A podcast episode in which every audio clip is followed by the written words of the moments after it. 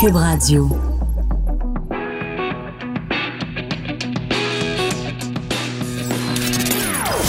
Des opinions bien à elle. Sophie Durocher. Son franc-parler ne laisse personne indifférent.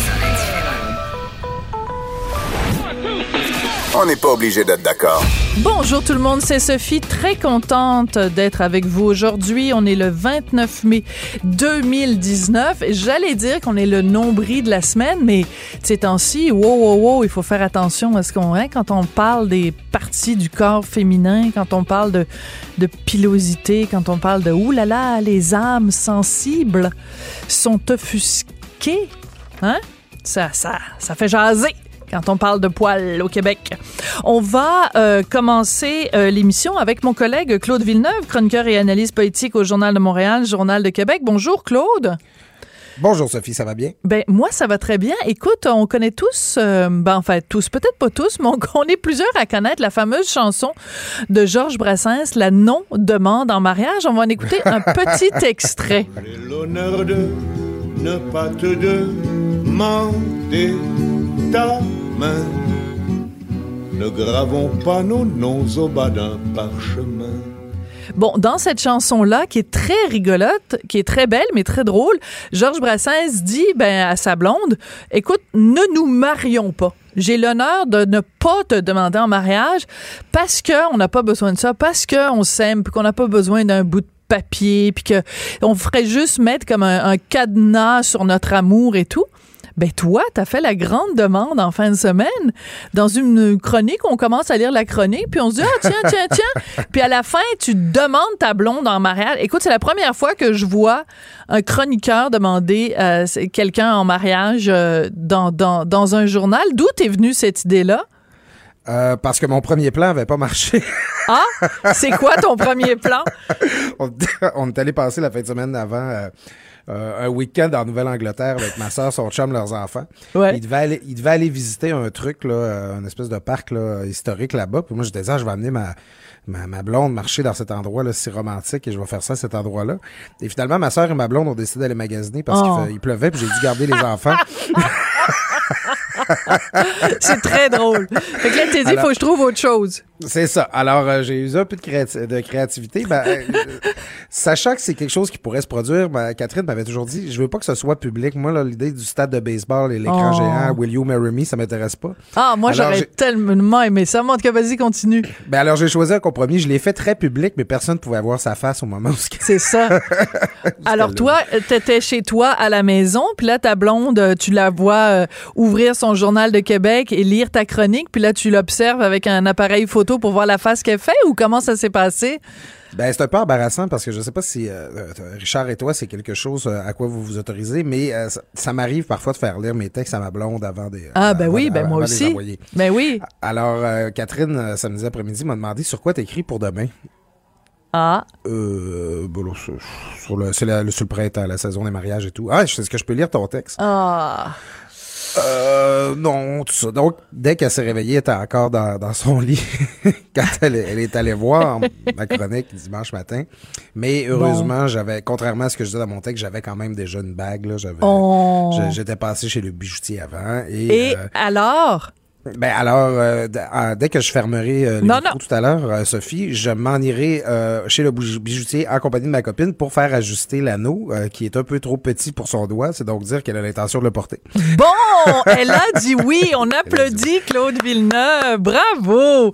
Écoute, moi, j'adore ces histoires-là. Fait que, désolé de commencer par une petite note personnelle, mais dans le fond, c'est toi qui as décidé de rendre ça public. Ben, c'est ça. Alors, imagine si la, la, la chronique est publiée dans le journal. La fille, elle dit, c'est tu quoi? Ça me tente pas tant que ça. Ben écoute, le, gars à la bijouterie m'a dit vous avez 70 jours pour les retours. J'ai dit, dit pourquoi? Il dit ben il dit il y a des refus. J'ai dit est-ce que ça arrive pour vrai? Puis il hochait la tête. Je, trouvais ça très triste. Puis là, ben ça, ça m'a créé un peu d'anxiété, mais finalement, euh, j'ai été correct. Mais d'ailleurs, je me pose tout le temps la question, tu sais, quand il y a des gens qui font ça justement dans un stade de baseball, quand il y a la, la- caméra qui se promène dans le public, puis là, t'as le gars qui se met à genoux et qui demande la fille en mariage, euh, tu sais, ça, ça arrive, ça, c'est déjà arrivé. J'imagine qu'il y a des filles qui disent non ou que tu le vois sur leur face que c'est pas vraiment ça qu'elles avaient en tête? Ben, c'est arrivé, on le rapportait sur le site du journal cette semaine. Je crois que c'est un article du sac Ah. de chip, là, où sur start, là, la section jeux vidéo du journal. C'est que dans le dernier jeu, Spider-Man, il y avait un jeune qui était un fan du jeu qui avait contacté la compagnie de production pour, dans- sur la, il y a un décor où on voit la marquise d'un cinéma à un moment donné, puis c'est écrit Jenny, will you marry me? Non. Donc l'idée, il disait, ma blonde, elle joue à ce jeu-là, elle va jouer, puis elle va voir ça quand, euh, Ouais. en jouant à le jeu, puis c'est comme ça qu'elle va l'apprendre. Alors Jenny a dit non. C'est pas drôle. Et le producteur, le studio, a accepté que dans la prochaine mise à jour du jeu, on effacerait la demande en Eh, mariage. Qu'est-ce que t'en penses? Qu'est-ce que t'en penses? OK, je vais prendre deux secondes de- du temps d'antenne pour raconter comment Richard m'a demandé euh, Ah, en mariage. Alors, euh, à l'époque, euh, donc il y a 16 ans de ça, puis euh, Hugo Veilleux qui est à la recherche, qui écoute attentivement, mais je pense que t'es pas au courant, Hugo. Oui, ah oui, ça fait 25 fois qu'il entend l'histoire. Bon, alors, écoute pas, écoute pas la prochaine minute. Alors, à l'époque... J'écrivais un livre sur euh, comment des couples euh, s'étaient rencontrés. Ça s'appelle Salut les amoureux. Et je rencontrais Gaston Lheureux pour euh, lui demander de me raconter justement comment lui, il était tom- tombé amoureux de sa femme et tout ça. Et à un moment donné, donc je lunch avec Gaston Lheureux et euh, je lui dis, ben comment vous avez fait la grande demande? Il dit, ben je suis allé à l'eau à la bouche, qui est un restaurant très réputé des, des Laurentines, un, un hôtel euh, Relais Château. Et il dit, euh, entre le plat principal et le fromage, ou entre le fromage et le dessert, euh, je me suis mis à genoux, j'avais une bague, je lui ai demandé de me marier, de m'épouser, et elle a dit oui. Fait que là, je dis, ah, c'est une belle histoire. En tout cas, ça reste comme ça. Richard m'appelle cet après-midi-là, me disant euh, ce soir, euh, fais pas de plan, je t'emmène manger quelque part. Fait que, je monte dans l'auto, Richard, il monte vers les Laurentines. Moi, je pense pas à ça du tout. Puis on arrive au restaurant, l'eau à la bouche. Je me dis bah bah tiens, c'est drôle, c'est bon. Tu sais, bah, j'étais contente d'aller manger là. Et entre le fromage et le dessert, Richard s'est mis à genoux. Non, écoute, c'est hallucinant. Richard s'est mis à genoux et m'a dit Sophie, veux-tu m'épouser? Puis là, j'ai dit oui. Puis là, tout le monde dans le restaurant est venu applaudir. Mais c'est, tu sais quoi, le punch hallucinant, c'est que le serveur est venu nous voir. Puis c'est drôle pareil, hein? Il y a plusieurs années de ça, Gaston Lheureux, il est venu. Puis c'est à cette table-ci qu'il a demandé sa femme en mariage. Là, Richard et moi, on capote. Puis là, je dis à Richard, j'ai dit, tu le savais? Gaston Lheureux t'a parlé.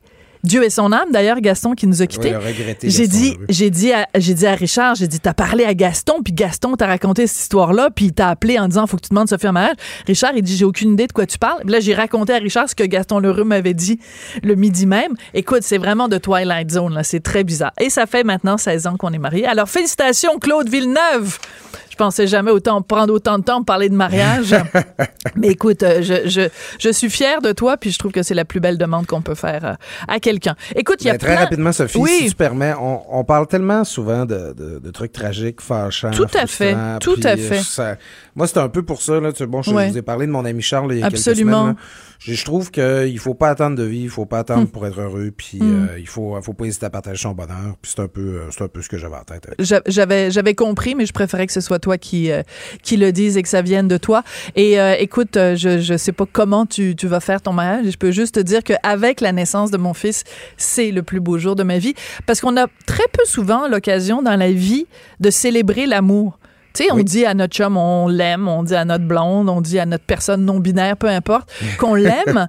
Mais là, c'est particulier parce que tu réunis tes parents, ta famille, euh, tes, tes- tes amis, des, parfois tes collègues, et tu passes des heures à juste célébrer le fait d'être en amour. Tu sais, dans un monde raide, dans un monde difficile, dans un monde aigri, dans un monde cynique, ben tu prends une pause d'une journée pour dire, hey, c'est le fun d'être en amour. Ouais. Puis Voilà. Tout le, monde, dev- tout le monde devient un peu niaiseux dans un mariage, tout le monde est un peu gaga, puis c'est parfait que ce soit comme ça. Richard, Richard Martineau a chanté l'Abitatibi. J'en dis pas plus. Je ne spécifie pas s'il était à jeun ou s'il avait un petit verre de champagne derrière la cravate. Bon, écoute, euh, parlons de différents euh, sujets dans, dans l'actualité, évidemment, puisqu'on est là euh, pour ça. Écoute, c'est difficile de passer à côté de la nouvelle qui, qui vient de, de sortir, hein, qui est sortie il y a quelques, quelques instants. Donc, SNC-Lavalin qui va subir Oui. un procès criminel pour fraude et corruption. Donc, n'y ach- ils n'y échapperont pas. Enfin, c'est comme ça qu'a tranché le juge Claude Lebon au cours, euh, au terme, pardon, de l'enquête préliminaire. Écoute, euh, SNC Lavalin, ça risque de, d'éclabousser pas mal de monde, puis ça risque de pas être beau bientôt. Ben écoute, déjà que euh, on, on le rapporte de plus en plus, ça va très mal dans l'entreprise. hein. le, le, le- le titre de l'action a fondu de 50 euh, Ils ont de la misère à retenir leur monde. je- c'est- le simple fait de retrouver, euh, de se retrouver en procès, c'est euh, ça. Ce sont sur le décompte, SNC-Lavalin. Ça, ça augure rien de bon. Évidemment, euh, il y aura, on, on va se rappeler que euh, Justin Trudeau aura euh, tenté de, de, de, de, convaincre ses services euh, ju- juridiques de négocier une entente à l'amiable avec SNC-Lavalin. Ça n'a pas fonctionné. Donc, la messe est dite. Et euh, ben, il va y avoir un procès. Mais évidemment, effectivement, euh, c'est très rendu à cette étape-ci, c'est très difficile de s'imaginer le scénario dans lequel SNC Lavalin va être capable de sortir de cette situation-là. là. Oui. Et ce qui est particulier, c'est que donc euh, les, journalistes qui ont assisté donc à la, lecture euh, du, du, du- du rendu de la, décision euh, du juge disent bon ben il y a beaucoup d'ordonnances de non publication, donc on peut pas savoir exactement les détails.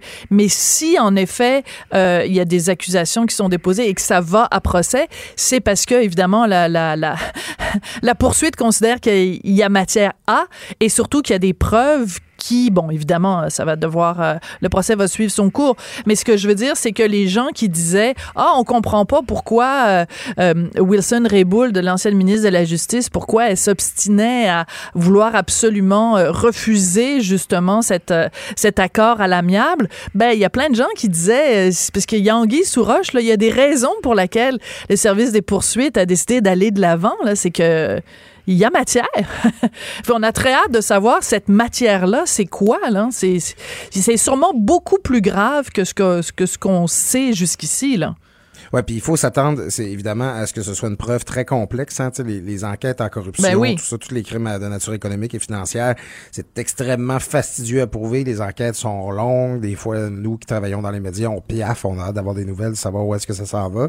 Et là, oui, oui, il va, il va y avoir du stock. Puis encore là, encore un- une autre affaire là, qui va, qui va nuire à SNC Lavalin parce qu'on va révéler des choses sur ses pratiques, sur euh, comment ça fonctionne, euh, fonctionne à l'interne, sur, euh, écoute, il va y avoir du croustillant là-dedans parce qu'on parle de corruption auprès d'agents d'État libyens. Là, on a parlé de, prostitu- de, de prostituées qui ont été offertes, de, de- tout plein là, de cadeaux de différentes natures. Là, c'est sûr qu'il va y avoir des choses là, qui vont euh, qui vont être apportées, mais euh, on va le savoir justement. C'est ça la question qu'on se posait. Pourquoi Wilson Raybould ne veut pas négocier d'entente à l'amiable? Ben là, peut-être qu'enfin, on aura une réponse à cette question-là. Mais en même temps, ça soulève, je trouve, beaucoup de questions euh, d'éthique de base. C'est-à-dire qu'il y a plein de gens qui disent Ah, ben là, tu sais, euh, parce que le procès euh, euh, pourrait avoir des conséquences très néfastes, parce que, bon, la compagnie pourrait être empêchée d'avoir des contrats avec le gouvernement fédéral pendant dix ans, parce que il y a beaucoup d'emplois qui sont en jeu, en particulier des emplois euh, au Québec. On aurait dû fermer les yeux. Mais pourquoi fermer les yeux? Pour, bon, évidemment, protéger des emplois de gens qui ont eu rien à voir avec ces allégations de, de corruption, je veux bien, mais il reste quand même qu'au sein de l'entreprise, il y avait comme une culture quand même qui régnait. Je veux dire, quand on parle tout à l'heure de, tu parlais des, euh, des escortes qui avaient été payées pour euh, le fils de Kadhafi qui menait la, la grosse vie à Montréal puis à Toronto, ben, il y a toujours bien du monde à SNC Lavalin qui ont signé les factures quand c'est marqué euh, 23 guidounes pour le fils de Kadhafi. Excuse-moi là, mais il y a quelqu'un qui fait le chèque, euh, il y a quelqu'un qui fait le reçu de petite caisse. Je sais pas s'il y a une reçu de petite caisse pour les guidounes. En tout cas, mais tu comprends ce que je veux dire, c'est que c'est pas vrai que il y avait juste deux ou trois personnes qui savaient là. Il y a plein de gens qui savaient qui ont fermé les yeux. Puis de toute façon, à partir du moment où tu fais affaire avec la Libye, puis que tu t'en vas construire des prisons en Libye, tu sais que c'est pas un club med là, en Libye là. Euh, Monsieur Kadhafi, là, c'est pas un saint, c'est pas un enfant de cœur. Alors, à partir du moment où tu acceptes de faire affaire avec des dictatures sanguinaires comme ça, euh, t'acceptes de te salir les mains. Ouais, puis on devine aussi que dans les prisons libyennes, euh, les, euh, les détenus ont probablement pas une PlayStation dans leur cellule. Hein, c'est, pense pas, euh, non. C'est un des, des régimes, c'est un des régimes les plus durs, les plus sanguinaires du monde. Euh, et SNC Lavalin a choisi de faire le business là. Si tu me permets de revenir un peu sur quelque chose que Oui, tu disais plus vas-y. tôt, euh, sur euh, le- justement ce discours-là qui dit qu'il faut protéger les emplois. Euh, il faut être prudent là-dessus parce que les accords de réparation, enfin les accords de poursuite suspendus, je crois que c'est ça le terme exact, euh, ça existe partout dans le monde. On l'a souligné, Siemens en Allemagne en a déjà bénéficié. De façon là, de, de de, sursoir à, à un procès là, qui, qui aurait des conséquences néfastes pour l'entreprise, continuer d'avoir des, des contrats du gouvernement. Euh, ça, c'est assez recommandé partout dans le monde d'adopter des pratiques comme celle-là dans le but de lutter contre la corruption. Justement, Ouais. de donner un incitatif aux entreprises pour monter montrer patte blanche Absolument. pour se réformer. Ouais. Mais en- la logique de ces systèmes-là, c'est de ne pas le faire pour des motifs économiques. Ça ne doit pas être ça la motivation, le, Bien sûr. motif économique, parce que finalement, c'est là qu'on se met à fermer les yeux sur tout n'importe quoi. La motivation, ça doit être euh, de- d'amener l'entreprise à se réformer, à revoir ses pratiques, à adopter des règles plus éthiques. Euh, je ne sais pas si, comme tu, on, on peut se permettre de le croire, la, la culture pourrie de SNC-Lavalin est à ce, est- aurait été à ce point euh, enracinée là, dans les pratiques, là, puis dans la, la- la- la- justement la culture d'entreprise pour que ce soit irréparable. Je ne sais pas si c'est ce Mm. que- qu'on va pouvoir deviner, mais comme tu le dis, c'est évident que c'est pas un, un petit administrateur mal, intention- mal intentionné Mais qui a fait ça dans son coin sans parler à personne. là. Ben oui, puis tu parlais tout à l'heure, tu disais comme journaliste très frustrant, mais il faut souligner aussi le travail du bureau d'enquête euh, de Oui. Québécois qui a fait énormément de révélations dans, dans ce, ce dossier-là. Je pense en- entre autres à mon collègue euh, Jean-Louis Fortin et à d'autres. Euh, donc, euh, ben écoute, concernant justement euh, Pierre Duhem, concernant euh, euh, Monsieur Benaïssa, et donc, euh, écoute, plein de, de détails. Là. Deux somptueux yachts s'était fait payer, le fils de Kadhafi s'était fait payer un yacht de 45 mètres d'une valeur de 25 millions d'euros. C'est 37 millions de dollars canadiens, des voyages, toutes dépenses payées à l'hôtel. Et euh, écoute, on, a même le nom du club de, de danseuses. Des soirées au bar de danseuses Wanda's et des frais de commande d'escorte. Ça pouvait coûter entre 600 et 7500 dollars par séance. Mais je pense qu'il faisait juste regarder des, des étampes japonaises puis boire du thé vert. Je pense que c'est juste ça qu'il faisait. Je pense Avec que. des geishas, peut-être?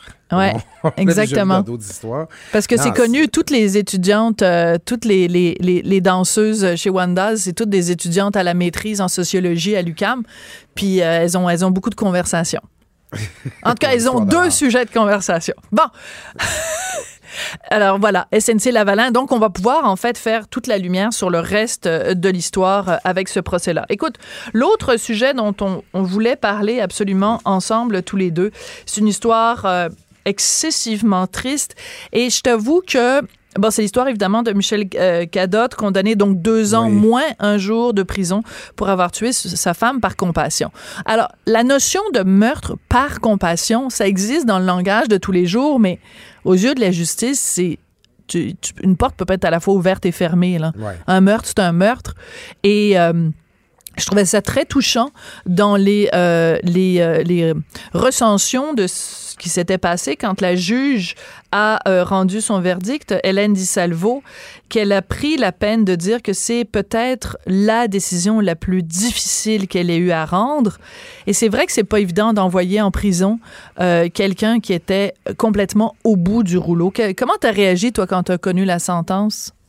Ben écoute, c'est sûr que c'est difficile parce que tu le regardes, là, le petit monsieur cadotte, là, puis euh, tu as l'impression que c'est quelqu'un qui pourrait pas faire de mal, mal à une mouche, là, tu sais. Puis, euh, on devine, c'est pas un meurtrier en série, le monsieur, là, tu sais. Le risque de récidive, là, est assez faible. En même temps, c'est ça, c'est qu'on peut pas envoyer le message que euh, quand tu vois quelqu'un euh, qui souffre trop puis qui a de l'air mal pris, ben t'as juste à l'étouffer avec son oreiller puis ça va finir là. Tu sais, c'est ça reste un- une décision grave. On ne peut parler d'eux dans toute cette histoire, mais la famille de, Oui. de, de- de la dame qui, qui est décédée, c'est c'est Madame ses proches. C'est ça, c'est c'est- ses enfants, ses petits-enfants, ses frères, ses sœurs.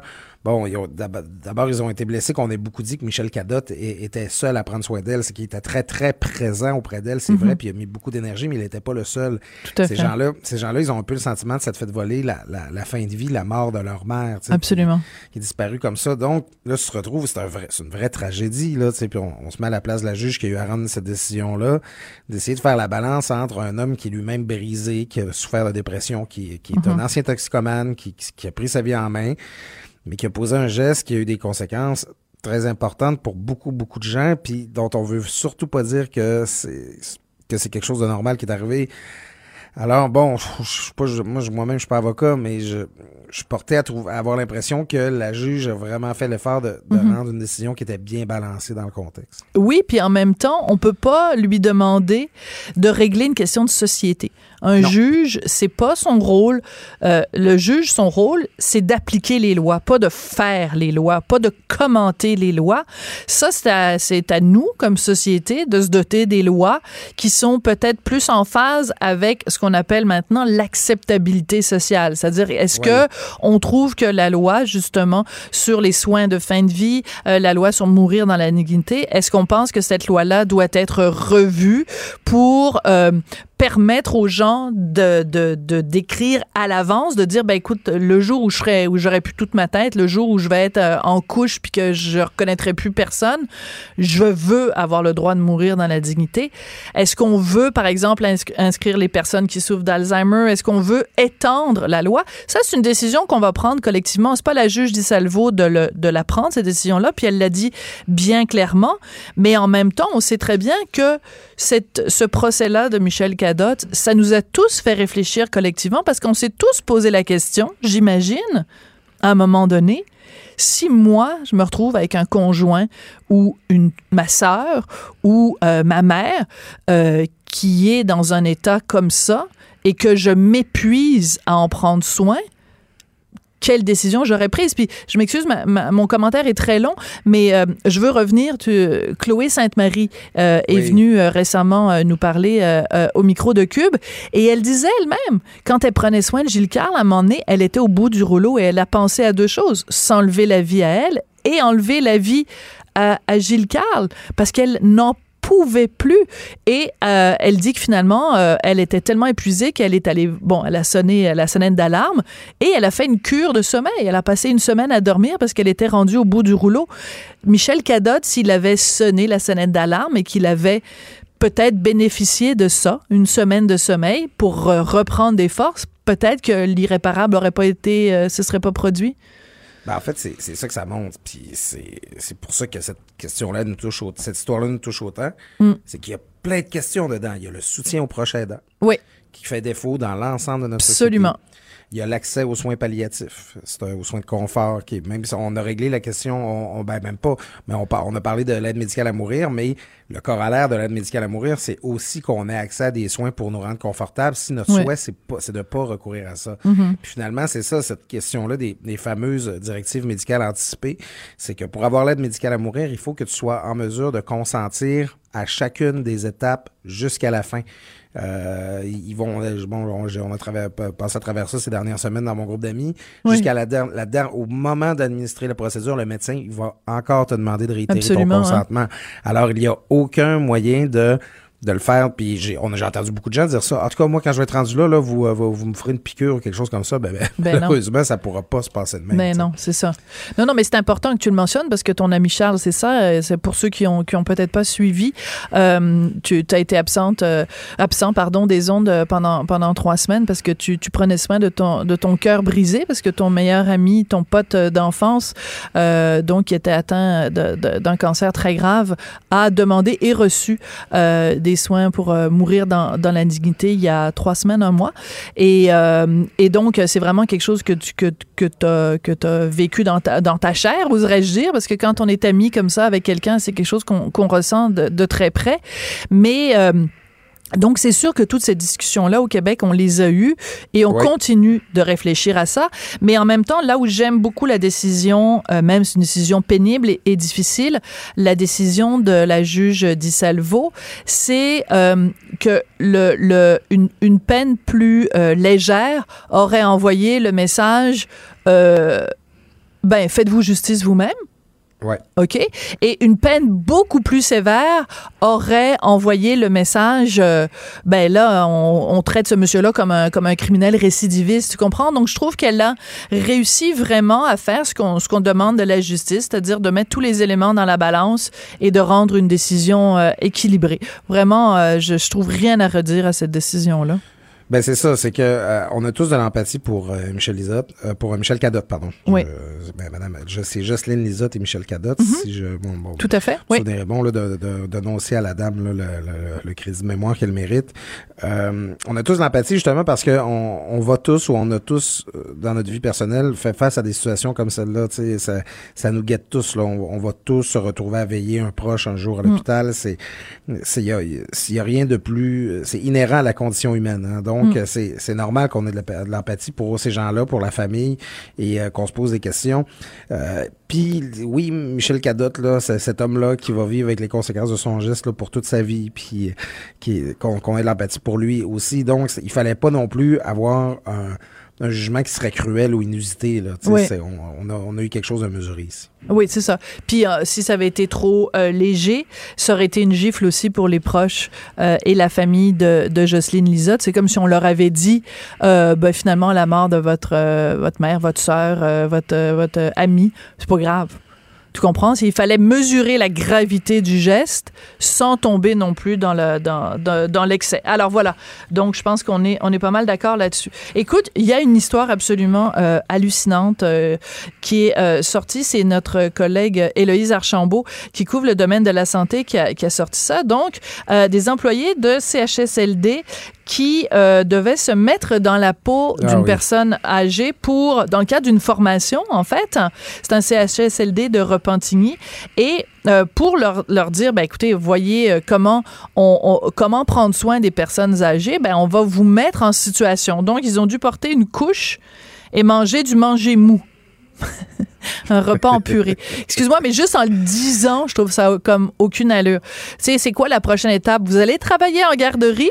Bon, ben pendant une journée, vous allez parler en disant ah, gagoua gaga. on va vous faire euh, euh, porter une couche. Puis euh, on va vous parler comme si vous étiez un, un- un- tu sais, je veux dire, je trouve ça tellement bizarre comme idée.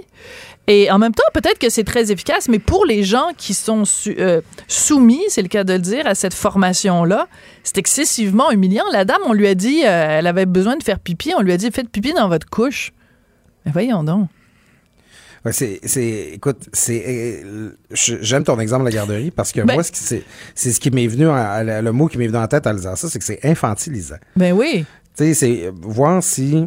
Moi, quand je vois quelqu'un qui porte euh, une, une culotte d'incontinence, là, je suis capable de, de, de deviner qu'il est pas confortable. là. J'ai pas besoin de m'en mettre une aussi pour Ben, le savoir là, que c'est pas agréable de porter ça. Là, tu sais. c'est, c'est, c'est comme si on, on présumait. Puis là, en plus, il dit ça, les formateurs là, qui la donnent à la formation-là, là, ils Ouais. sont en jaquette puis en couche, eux autres aussi. Là. Puis là, Eh tu oui. regardes. Puis imagines un groupe d'adultes là, en train de jouer aux malades. Euh, ouais, puis justement, c'est qu'il y a rien de drôle là-dedans dans cette situation-là. Mais là. non. Simple idée qu'on, s'y euh, qu'on s'y astreigne là, pour des motifs de formation, me semble qu'il est presque. En tout cas, je, je, trouve pas ça non particulièrement empathique, justement, parce que c'est. c'est pas quelque chose de être inné, il me semble, l'empathie pour quelqu'un qui, qui est en perte d'autonomie. Ben, tu sais, je veux dire, on sait que c'est humiliant pour des personnes âgées de devoir pour- euh, porter des couches d'incontinence. Ça prend pas un, prix Nobel pour être capable de comprendre ça, tu sais. Je veux dire, alors, c'est, c'est, c'est, quoi? Alors, euh, je veux dire, les gens qui vont travailler avec les gens qui sont atteints du cancer, on va leur demander de se raser la tête pour qu'ils voient c'est quoi euh, quand, quand on perd ses cheveux, tu sais. Je veux dire, je pourrais donner comme 25 comparaisons euh, pour, euh, pour démontrer par l'absurde à quel point je trouve ça un peu ridicule. Puis surtout, ce que je me dis, c'est que si on a besoin de donner des couches euh, d'incontinence et des euh, du manger mou à des gens pour leur apprendre la compassion, c'est qu'on est dans une société où on a perdu le sens de la compassion. Il me semble que à, côtoyer des êtres humains, la compassion vient avec. Là, t'as pas besoin d'avoir une, une formation en compassion. C'est quoi cette affaire-là? Oui, puis euh, moi, de, par mon expérience euh, que j'ai eue dans, dans, dans les hôpitaux, c'est c'est pas ça le problème, là, la compassion. là. Moi, je trouve que les, les gens qui travaillent dans le système de santé, là, ils, Genre, ils sont non. dévoués, Ben ils oui. sont empathiques, particulièrement les préposés aux bénéficiaires. euh, bon, je, je dis elles, il y, a- il y a des hommes aussi là parmi eux, mais c'est bon, c'est encore beaucoup des femmes. Euh, mais c'est un travail qui est pénible, qui est ardu, qui est exigeant. Il manque de. En fait, leur plus grande frustration, c'est de manquer Manque de personnel. Ben c'est oui. ça. Ces gens-là, ils n'ont pas besoin de se faire apprendre de l'empathie et de la compassion. Ils ont besoin de backup. Ils ont besoin de soutien. c'est Ouais. ça qu'il faut leur donner. Bon, l'un n'empêche pas l'autre. Là, c'est, je veux pas faire le sophisme du faux, du faux dilemme, mais euh, je- moi, j'ai pas le sentiment que c'est un déficit d'empathie qui est dans le Ouais. système de santé. là. Bon, écoute, moi, je suis vraiment effrème. hein. Il paraît que je suis très, très mauvaise pour raconter des blagues, mais quelqu'un m'en a raconté une euh, vendredi dernier et il faut que je la raconte. Alors, c'est le petit garçon à l'école. Euh, la maîtresse lui dit, ben, il faut que tu nommes euh, les continents. Alors, le petit garçon, il commence, ben, il dit, il y a l'Asie, il y a l'Océanie, puis il y a Papy. Fait que là, la maîtresse, elle dit, comment ça? Papy? C'est quoi ça? Fait que le petit garçon, il dit, ben oui, mamie, elle dit que papy est incontinent. Bon, c'est là-dessus qu'on se quitte. Tu l'avais déjà entendu, puis tu t'en souvenais plus. Bon, ben, j'ai peut-être réussi à te faire, euh, à te faire rire euh, un peu. Merci beaucoup, Claude Villeneuve. C'est moi qui te remercie, Sophie. Je te souhaite une excellente semaine. Puis euh, de- demandons à ta blonde de, de m'envoyer une photo de, de la bague. Je vais t'envoyer, je, je l'ai dans mon cellulaire, tu sais, je suis tellement show-off. Ah ben oui, t'es tellement show-off. Hey, merci beaucoup, Claude Villeneuve, chroniqueur et analyste politique au Journal de Montréal, Journal de Québec, qui a fait la grande, fun, euh, la grande demande à sa blonde en fin de semaine. On n'est pas obligé d'être d'accord. Pour nous rejoindre en studio, Studio à commercial cube.radio. Appelez ou textez 187 Cube Radio. 1877 827 2346. Si je vous dis le nom Ken Pereira, vous allez bien sûr penser à cet ancien syndicaliste, sonneur d'alarme. Vous allez peut-être vous souvenir aussi de son, témoignage, euh, son passage à la commission Charbonneau. C'est lui qui avait permis de révéler le scandale des allocations de dépenses de Jocelyn Dupuis, l'ex-patron de la FTQ euh, Construction. Il a aussi publié un livre qui s'intitule Bras de fer, dans lequel il règle ses comptes avec, entre autres, la commission Charbonneau, Michel Arsenault et plein de monde de, de ce milieu-là. Ben là, on a appris donc au cours des derniers jours qu'il serait candidat pour le Parti populaire du Canada, celui de Maxime Bernier, dans le comté de Portneuf. Jacques Cartier, on sait que ça pourrait être le fun de lui parler. Ken Pereira, bonjour. Bonjour, madame. Qu'est-ce qui vous a donné envie d'aller en politique, numéro un, et numéro deux, avec Maxime Bernier, qui se fait varloper régulièrement dans les médias et les médias sociaux et tutti quanti. Vous avez vraiment le goût de vous lancer dans cette cage au lion. bon, premièrement, moi aussi, je me fais parloper des, des médias sociaux. J'ai, j'ai quelque chose en commun avec M. Bernier. Mais Ouais. euh, l'autre, l'autre affaire qu'on a en commun, c'est que je pense que la politique, lui, a pris un grand risque. Euh, je pense qu'il y avait, c'était un politicien, on peut dire, établi, un politicien qui aurait pu rester dans son confort, dans le Parti conservateur, être le porte-parole, on peut dire, du Parti conservateur au Québec, puis a été élu haut la main et euh, continuer, mais il a décidé que peut-être c'était pas l'avenue que le Canada puis le Québec devaient prendre. Puis Mhm. moi, je vois, je me vois beaucoup là-dedans. Je me vois dans, dans une situation que la famille doit commencer à être une priorité. Et euh, je suis tanné, moi, que les politiciens nous disent qu'ils nous adorent, qu'ils pensent à nous. Puis nos taxes montent de plus en plus. On passe de plus en plus de temps euh, dans les hôpitaux. Nos, je veux dire, de- l'éducation, ils disent que c'est leur priorité et c'est pas vrai. Il y a Mhm. plein d'affaires que c'est pas vrai, dans mon opinion, ma- mon humble opinion. D'accord. Mais vous êtes conscient que vous êtes candidat au fédéral. Donc, va falloir aussi faire la différence entre des dossiers qui sont de compétences fédérales et des dossiers qui sont de compétences provinciales. Qu'est-ce qui vous a séduit en particulier dans le programme de Maxime Bernier qui a fait que vous avez dit, bon, ben moi, ce gars-là, je, veux embarquer dans son équipe? Ben, écoutez, comme, je le dis, des fois, on sépare. Hein, on dit, oh, le fédéral, le provincial. Mais moi, si je suis élu, je Port-Neuf, Jacques Cartier, je vais représenter le monde de Port-Neuf puis de Jacques Cartier, mais je vais représenter une population, et de fédéral ou provincial, c'est les mêmes problèmes. Et on va essayer au fédéral de pousser le plus qu'on peut. Qu'est-ce que j'essaie de vous dire? Oui. Euh, tout, ce que M. Bernier, euh, tu sais, moi, je suis un syndicaliste. Hein, le monde des Okian, comment ça que le syndicat, toi, avec, euh, le- l'offre, l'offre de- et le problème qu'on a avec euh, le lait et les... euh, La gestion de et- l'offre. La gestion la de l'offre, de l'offre, Pereira. Ouais. la gestion d'offre, je cherchais les mots. OK. C'est correct. Mais, sais, c'est- puis, moi, je me dis, écoute, euh, gestion de l'offre, je vais vous en dire un petit exemple. Moi, la l'année passée, je suis allé à New York. Je m'en vais à Manhattan, puis je veux aller à- avec ma famille. On dit, on va faire un pique-nique sur Central Park. C'est-à-dire, je vais là, puis j'achète du lait, tu sais, sur Fifth Avenue. C'est-à-dire, Ouais. Vous comprenez, c'est pas si, c'est un peu cher, tu sais, quand même, là, tu sais, puis euh, une Fifth- Central Park est juste une partie que tu peux manger dans le parc. À part de ça, c'est tout barré. Et je m'en vais acheter du lait, j'achète un gallon, tu sais. Et qu'est-ce que je remarque? Il est à 4 4 dans le Ouais. quartier le plus huppé, le plus huppé en, à New York. Tu sais. Et après, tu arrives ici, tu t'achètes trois, t'achètes tes 4 litres de, lait et tu fais, tu le vois un prix phénoménalement beaucoup plus haut. Et tu dis, Et après, tu commences à voir le projet. Tu dis, bon, il y a 85 des, des fermes canadiennes qui sont sont pas protégées sur la gestion d'offres. Là, puis tu, commences à regarder. Il y a beaucoup d'affaires qui se ressemblent à ce que moi j'essaie de pousser. La famille passe avant tout. La famille, euh, tu sais, l'argent, tu sauves 400, 500 dollars par année par contribuable. Donc, c'est beaucoup d'argent. Donc, vous, vous êtes plus, évidemment, de la philosophie de Maxime Bernier, qui est bon plus, on dirait, de la, euh, dans, dans la famille des libertariens c'est-à-dire une moins grande, une moins grande, pardon, implication de l'État dans la vie des gens, plus laisser le libre marché, euh, la libre circulation des biens et aussi les plus euh, en faveur des libertés individuelles. Bon, euh, on s'est pogné un petit peu, vous et moi, mais pas vraiment pogné. On a eu un, petit échange, je pense c'est hier ou avant-hier, au sujet de l'avortement parce que vous parliez, vous faisiez référence à une affaire dans le dans, dans l'actualité en disant ben une femme a même pas le droit de décider du moment de sa mort mais elle a le droit de décider de la mort d'un fœtus. Puis vous avez sorti après différentes statistiques concernant euh, les, euh, les avortements. Alors le chiffre que vous avez donné, c'est vous avez dit je me questionne depuis longtemps sur certains programmes qui facilitent l'avortement. Planned Parenthood depuis son existence a 53 millions d'avortements à son actif. Je vais vous poser une question toute simple, Monsieur Pereira. Est-ce que vous êtes pour ou vous êtes contre l'avortement libre et gratuit au Canada? Bon, euh, c'est une, il n'y a pas trop trop de nuances hein, euh, sur Twitter. C'est des, de, je merci de me donner la chance de m'expliquer parce que oui, allez-y. 1990 a fait ma décision un peu sur euh, la décision sur le sur, euh, sur l'avortement. Clinton est en pouvoir, c'est les démocrates, puis lui il a dit trois mots. Il a dit safe, legal and rare. Puis pour les pour les francophones, safe dans le temps sécuritaire, c'est on veut que ça soit c'est dans une clinique ou dans un hôpital.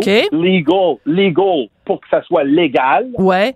Et rare. OK. Parce que c'est. Moi, je suis pour. Je, suis pas contre l'avortement. Je vais jamais être contre l'avortement. C'est pas, c'est pas ma décision. Euh, mais je, je vois de plus en plus. Je vais vous donner un exemple. OK. Je juste, je juste, juste que ce soit clair. Donc, vous nous avez dit, je suis pour l'avortement, je suis pas contre. Donc, vous avez très bien répondu à ma question. Et il y a un mais. Donc, votre mais, c'est vous trouvez qu'il y en a trop. J'essaie de comprendre votre pensée puis de bien la résumer. Arrêtez-moi si je me trompe. Donc, vous trouvez qu'il y en a trop, 53 millions, ce que vous avez dit, je sais pas où vous avez pris votre chiffre, mais vous trouvez que c'est trop. Donc, on devrait quoi? On devrait encourager les femmes à avoir d'autres options que de recourir à l'avortement? Euh, écoutez, euh, je suis pas d'un sacré des dieux, mais je vais vous donner beaucoup de statistiques aux États parce que les États-Unis, pour X raisons. Oui, mais vous présentez, Monsieur Pereira, moi j'aime bien vos exemples américains. Donnez-moi juste deux, deux, minutes, je vais vous le dire tout de suite, je vais répondre tout de suite à votre question. OK. Euh, sur Planned Parenthood, il parle de 53 millions d'avortements. OK? C'est ça, c'est un chiffre que moi, j'ai regardé puis j'étais à ça. Découvert, j'ai découvert depuis que la, de Blasio à New York a mis une loi, on vient de découvrir qu'il y a plus, à la ville de New York, il y a plus de Noirs qui ont d'avortements qu'il y a de naissances à New York. Oui, mais ça, c'est un exemple. Oui, mais c'est un exemple américain. Je veux juste vous rappeler, un, que. C'est la même chose. J'essaie d'établir parce que les chiffres, je les vois plus.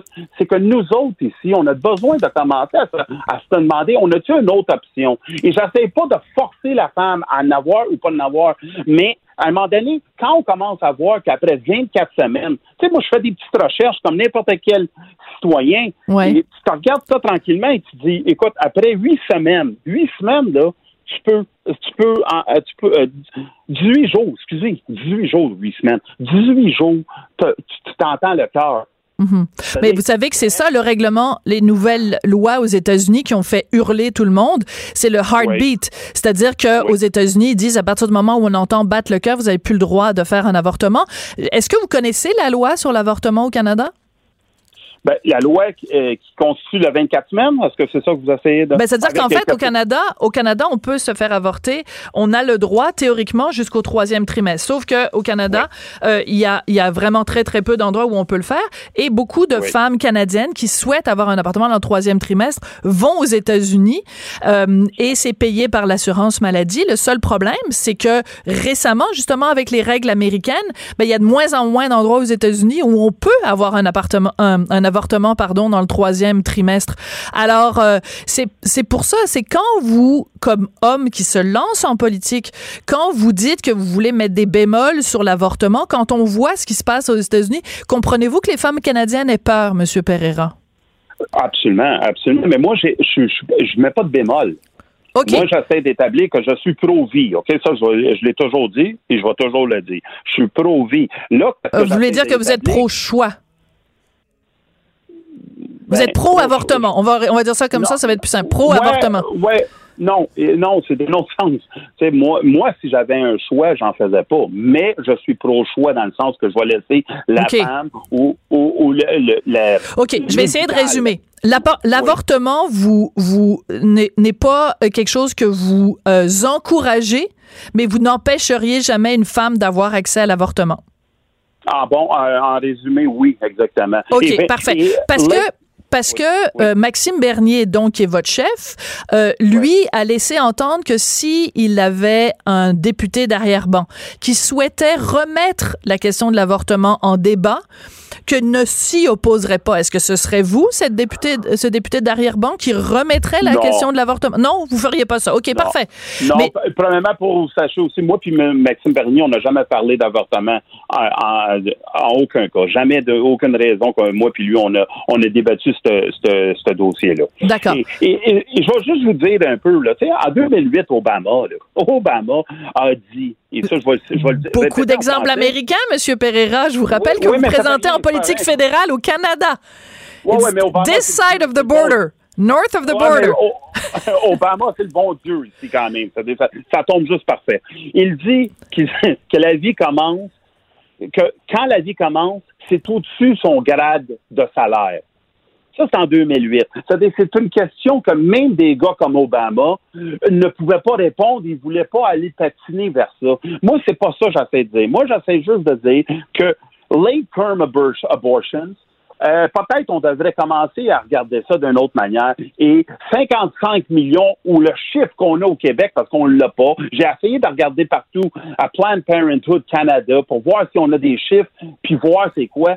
Il n'y en a pas. C'est pour ça que je sors des chiffres américains. Et si c'est ça, on aimerait juste prendre le ratio si c'est le même. Mais 53 millions, entre vous et moi, c'est peut-être, c'est trop, et comme je vous ai dit, qu'est-ce que Clinton a dit, et j'adore sa, sa manière parce que c'est vieille. Rapidement. 1990, c'est safe, legal and rare. And rare. Sécurité. sécuritaire, légal, mais rare. Mais rare. Ben, écoutez, vous avez quand même pris euh, l'engagement sur les ondes de Cube Radio que si vous êtes euh, élu euh, député, que vous ne serez pas le député d'arrière-ban du parti du, du, parti populaire qui va remettre la question de l'avortement. Non, vous avez pris un engagement de talent, M. Pereira, là. Madame, absolument à 100 OK, parfait. je, ne suis pas un, je suis pas un menteur, je suis pas Levez la main droite et dites je le jure. Merci beaucoup. Merci beaucoup, Ken Pereira. Donc, je rappelle que vous êtes euh, donc ex-syndicaliste et que vous êtes candidat pour le Parti populaire euh, du Canada dans Portneuf, Jacques Cartier, dans l'équipe de Maxime Bernier. Tout le monde a droit à son opinion. Mm, mm, mm. Elle requestionne, elle analyse, elle propose des solutions. De 14 à 15, Sophie Durocher. On n'est pas obligé d'être d'accord. La prochaine invitée est une femme que j'aime d'amour, Varda Étienne. Bonjour, comment vas-tu? Bonjour Sophie, je vais bien et toi? Ben là, t'es censée dire moi aussi je t'aime.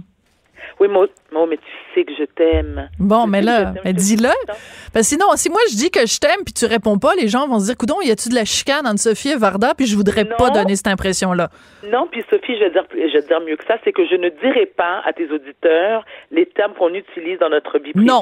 Exactement, parce que, disons, il y a des gens qui comprendraient pas. Alors, euh, mais on sait, on sait à quoi on fait référence toutes les deux, chère amie. Bon, écoute, euh, Varda, euh, tu as euh, beaucoup de courage. Je l'ai souligné à plusieurs reprises parce que tu parles très ouvertement et avec beaucoup de franchise de tes problèmes de santé mentale. Tu t'en es jamais caché. Tu souffres de la maladie bipolaire depuis plusieurs années. Tu as même écrit un livre qui s'appelait Maudite folle. Et tout récemment, sur ta page Facebook, tu as raconté que au cours des dernières semaines, il y avait eu deux euh, suicide au sein de la communauté euh, haïtienne. Et tu dis, ben, c'est deux de trop. Euh, est-ce qu'il y a un problème en particulier dans la communauté haïtienne que les gens ont hésité à aller chercher de l'aide? Le problème avec la communauté haïtienne, écoute, je ne crois pas qu'il y a de, il y a plus de suicides dans notre communauté qu'ailleurs. Par contre, c'est la réaction et l'acceptation de la maladie en soi qui est un problème. Je m'explique. Oui. Selon certaines croyances dans, euh, ben, dans la culture haïtienne, lorsque quelqu'un souffre de problèmes de santé mentale, on va attribuer ça à différentes euh, causes. Par exemple, on va dire que c'est un mauvais sort qui a été jeté sur la personne. Donc, quelqu'un qui en veut. Donc, par exemple, les gens qui croient ou et qui sont pratiquants du vaudou vont vous dire que c'est quelqu'un qui a, comme je viens de le mentionner, qui a, qui a lancé, jeté un mauvais sort D'accord. sur la personne. Donc, ça fait en sorte que cette personne-là développe de problèmes de santé mentale. Et de toute façon, problème de santé mentale ne fait pas partie du voc- vocabulaire Ah oui. de... Non. Non, parce que c'est perçu comme étant de la folie. Donc, par exemple, en Haïti, il y a peu de psychiatres et peu d'hôpitaux ou de- d'urgences psychiatriques parce qu'on les enferme comme des prisonniers.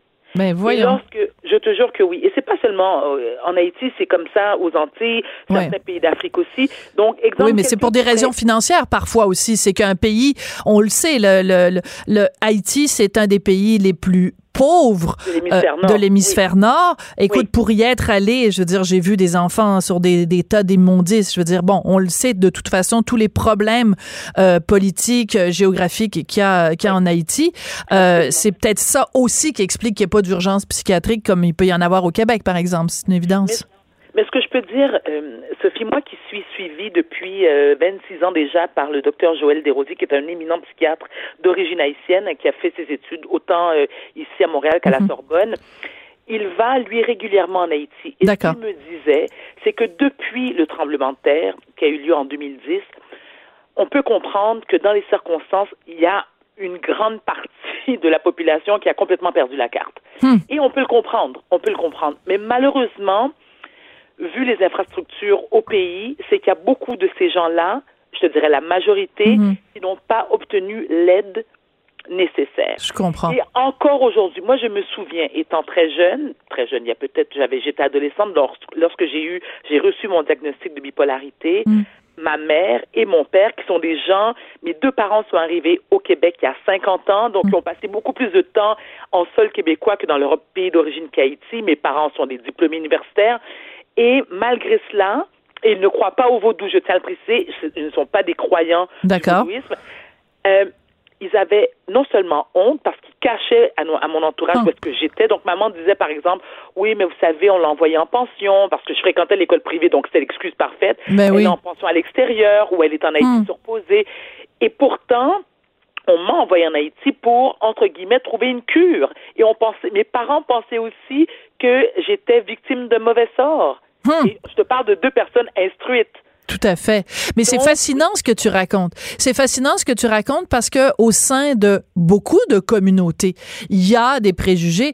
Puis tu parles de la communauté haïtienne, mais alors je sais pas comment qualifier la, la- la- le reste de la communauté québécoise qui est pas d'origine haïtienne. Mais je veux dire dans mon entourage proche, puis des gens, je peux pas nommer, évidemment, je veux pas qu'ils soient identifiés, mais il y a deux personnes proches de moi qui ont des problèmes de santé mentale. Et c'est Assumé, Sophie, ou non? euh, oui, oui, oui, diagnostiqué, hospitalisation et tout le reste. Mais ce que je veux dire, c'est que moi, je suis pas haïtienne, mais dans mon entourage, il y a encore beaucoup de gens qui ont de la réticence à parler de ça parce que ça reste un tabou. Ce que je veux dire, c'est que le tabou est peut-être plus fort au sein de la communauté haïtienne, mais c'est un tabou quand même dans le reste de la population québécoise. tu comprends ce que je veux dire? Oui, parce Oui. que Sophie, tu vois, suite à ma publication sur Facebook, Oui. et je ne te mens pas, j'ai reçu plus d'une centaine, écoute, j'ai même pas eu le temps de tout lire parce que, écoute, à un moment donné, moi, ça, ça m'essouffle aussi, Hmm. Oui. plus d'une centaine de témoignages de gens de toute origine Oui. qui me disaient, on veut pas parler publiquement parce qu'on a peur de perdre notre boulot, on a peur d'être étiqueté, on a peur d'être jugé. On est en 2019. Je sais. On s'entend. Et moi, je, je, je souffre aussi, mais j'ai souffert d'une certaine façon euh, du fait que je, je l'ai je l'ai étalé sur la place publique, que j'en parle. Il y en a qui me disent on n'est plus capable de t'entendre de parler de ça. Écoute, c'est Hein? lourd. Attends, Ah oui, oui. il y a des gens qui te disent que tu en parles trop alors que oh, écoute, on n'en parle jamais trop. dire, Sophie, Mais je ne voyons. nommerai pas de nom parce que je veux conserver mon boulot. Moi, il y a un animateur de télé qui m'a déjà dit bon, on peut pas te recevoir. On a reçu quelqu'un il y a deux semaines là-dessus, puis on a parlé de ça. Là, on a... écoute, écoute, je l'ai revu dans les couloirs. Bref, on se comprend. J'ai revu cette personne-là et j'ai eu beaucoup de difficultés à lui adresser la parole. Ouais. Parce que je me suis sentie, un, insultée Ouais. et j'avais l'impression de quêter une entrevue. Tu comprends? De quémander Ben oui. euh, une minute trente ou deux minutes parce que je voulais attirer l'attention, je voulais sensibiliser les gens parce que j'étais porte-parole l'année dernière, dernière pardon, du salon visage de santé mentale. Oui. Donc imagine, ce sont des gens qui et, et- puis attends, c'est toujours la même chose, c'est que en apparence te font croire que oui, on est sensible à la cause, oui, Varda, tu fais bien, on t'encourage, ça prend plus de personnes comme toi, mais en privé, ils n'ont pas le même discours. Oui, mais en même temps, je te dirais que ce que tu décris, c'est plus, euh, euh, c'est plus un commentaire sur le système médiatique qui fait qu'on on, on essaye en effet d'avoir une variété de sujets puis de parler, pas parler des mêmes sujets à toutes les deux semaines, plus que la façon dont la société regarde regarde la, la, la maladie mentale. Mais il reste qu'il y a un malaise parce que regarde, c'est pas pour rien qu'il y a des campa- euh, campagnes comme euh,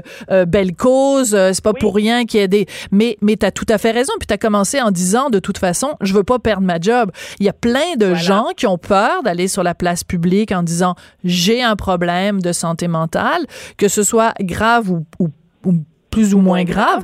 Regarde euh, le courage que ça a pris au juge. euh, C'était la semaine dernière ou celle d'avant, hein, Hugo? Oui, oui, il y a C'était deux le semaines. juge euh, Gascon, si je me trompe pas. Exact. Il avait Donc, admis que oui. voilà. Il avait pris une pause parce qu'il avait eu des problèmes. Mais tu sais, mais attends, mais Sophie, je, je pense que moi, ce qui m'attriste énormément et ce qui m'inquiète, lorsqu'on dit qu'en 2020, les problèmes de santé mentale ou la dépression va être la cause numéro un d'absentéisme au travail, je me Hmm. dis, mais qu'est-ce que ça prend pour que les gens comprennent que si tu fait pas raison. bien mentalement, tu ne peux pas performer Oui. autant au travail, autant en tant que conjoint, autant, je veux dire, à la maison. Tu ne peux pas performer. Moi, je le sais, je le vis. Oui. Je sais c'est quoi. Et moi, j'ai la chance, je le dis tout le temps, je suis extrêmement bien entourée parce que de un, j'ai un excellent psychiatre qui s'occupe de moi, parce que j'ai des amis, parce que j'ai une famille qui comprend, qui accepte la maladie. Ouais. Mais je dois dire aussi, Sophie, si tu me permets, Oui, rapidement. que- et- parce que il faut, il faut outiller et, et- et instruire les gens sur la maladie. Ben, tout à fait. Mais c'est pour ça que quand j'ai vu ta publication euh, Facebook, tout de suite j'ai demandé à, à Hugo de t'appeler pour qu'on puisse euh, s'en parler. Merci, Alors que vous soyez d'origine haïtienne, congolaise, euh, du Sri. Lanka ou de peu importe d'où vous venez, si vous avez des problèmes, euh, appelez à l'aide, parlez-en. Et euh, ben, je vais finir en te disant je t'aime. Et euh, c'est la meilleure chose qu'on peut faire aux gens qu'on connaît qui souffrent de maladies beaucoup. mentales, c'est de leur rappeler qu'on les aime. Merci beaucoup, ma belle. À bientôt. T'embrasse, à bientôt, Sophie. Cube Radio.